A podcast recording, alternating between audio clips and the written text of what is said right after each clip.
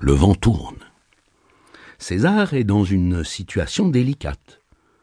Sylla lui est hostile, il juge le jeune homme pernicieux. Pour le mettre en difficulté, il somme César de quitter Cornelia. Celui-ci refuse de s'incliner devant l'autorité du maître et le défie. Nous avons là une première trace du caractère du jeune patricien. Sylla, devant cet acte rebelle, veut le faire disparaître. César doit changer tous les jours d'habitation pour échapper à ses sicaires, ses hommes de main.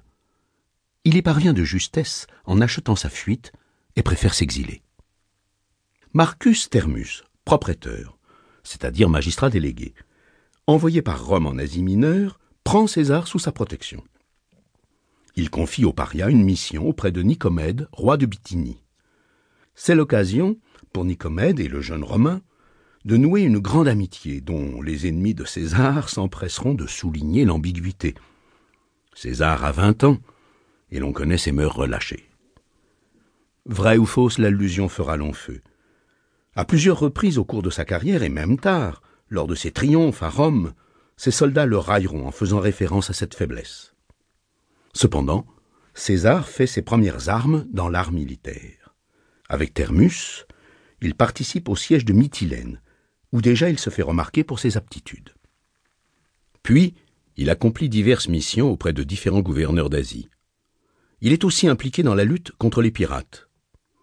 Apprenant la mort de Sylla, il revient à Rome. Il a vingt-deux ans.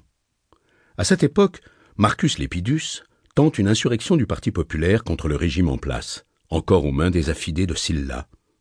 Il cherche à entraîner César. Celui-ci les conduit, n'ayant pas confiance en l'avenir de cet homme au parcours douteux. Déjà, le jeune patricien montre sa capacité à apprécier les rapports de force et les chances de réussite des actions politiques. Sa préférence va vers un autre système pour affaiblir les gouvernants. Il attaque, devant les tribunaux, certains partisans de Sylla, ce qui présente l'avantage de faire parler de lui. À cette occasion, il fait valoir ses dons d'orateur dans un procès retentissant contre un personnage en place, Bella. Mais ce type d'action peut très vite se retourner contre l'agresseur, surtout quand la victime a du poids. Une nouvelle fois, César est en danger et choisit de s'éloigner.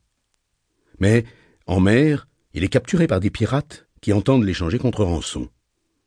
Durant sa détention, tout en s'amusant à prendre l'ascendant sur ses geôliers, il les avertit qu'il les fera tous crucifier. Et libéré, César, fidèle à sa parole, arme des galères et donne la chasse aux pirates. L'expédition est fructueuse, les Romains coulent un certain nombre de leurs navires et font une moisson de prisonniers. Comme il l'avait promis, César les fait crucifier. Mais, comme il n'est pas cruel inutilement, il fait en sorte que les suppliciés soient étranglés avant d'être mis en croix. Le voilà de nouveau en Asie mineure. César ne supporte pas l'inaction. Il fait une nouvelle expérience militaire. Mithridate, le célèbre Mithridate, est roi du Pont, une province bordant la mer Noire. Il tient tête aux Romains depuis longtemps. César lève une petite armée pour combattre un de ses généraux et sort vainqueur de l'affrontement, rassurant ainsi les alliés de Rome dans la région. César a vingt-sept ans. Son oncle, Aurelius Cotta, lui lègue en mourant sa charge au collège des pontifes. Bonne occasion pour faire un retour à Rome où il ambitionne d'être élu tribun. Cette charge pourrait lui permettre d'accéder à un commandement militaire. Mais le temps passe et la charge lui échappe. Alors, il fait du clientélisme. Avec démagogie, il sollicite le soutien du peuple. C'est là que prend racine un des piliers de ce que sera la politique de César. Il cherchera tout au long de sa carrière l'aide des classes défavorisées en prenant fait et cause pour elles en toutes circonstances. Très tôt, il a senti la force que pouvait représenter la volonté du peuple et l'importance de sa puissance en cas de conflit. Puis, la mort de sa tante Julia, veuve de Marius, lui donne l'occasion de se mettre en avant. Dans son oraison, en glorifiant Marius, César ne s'oublie pas et fait sa propre apologie.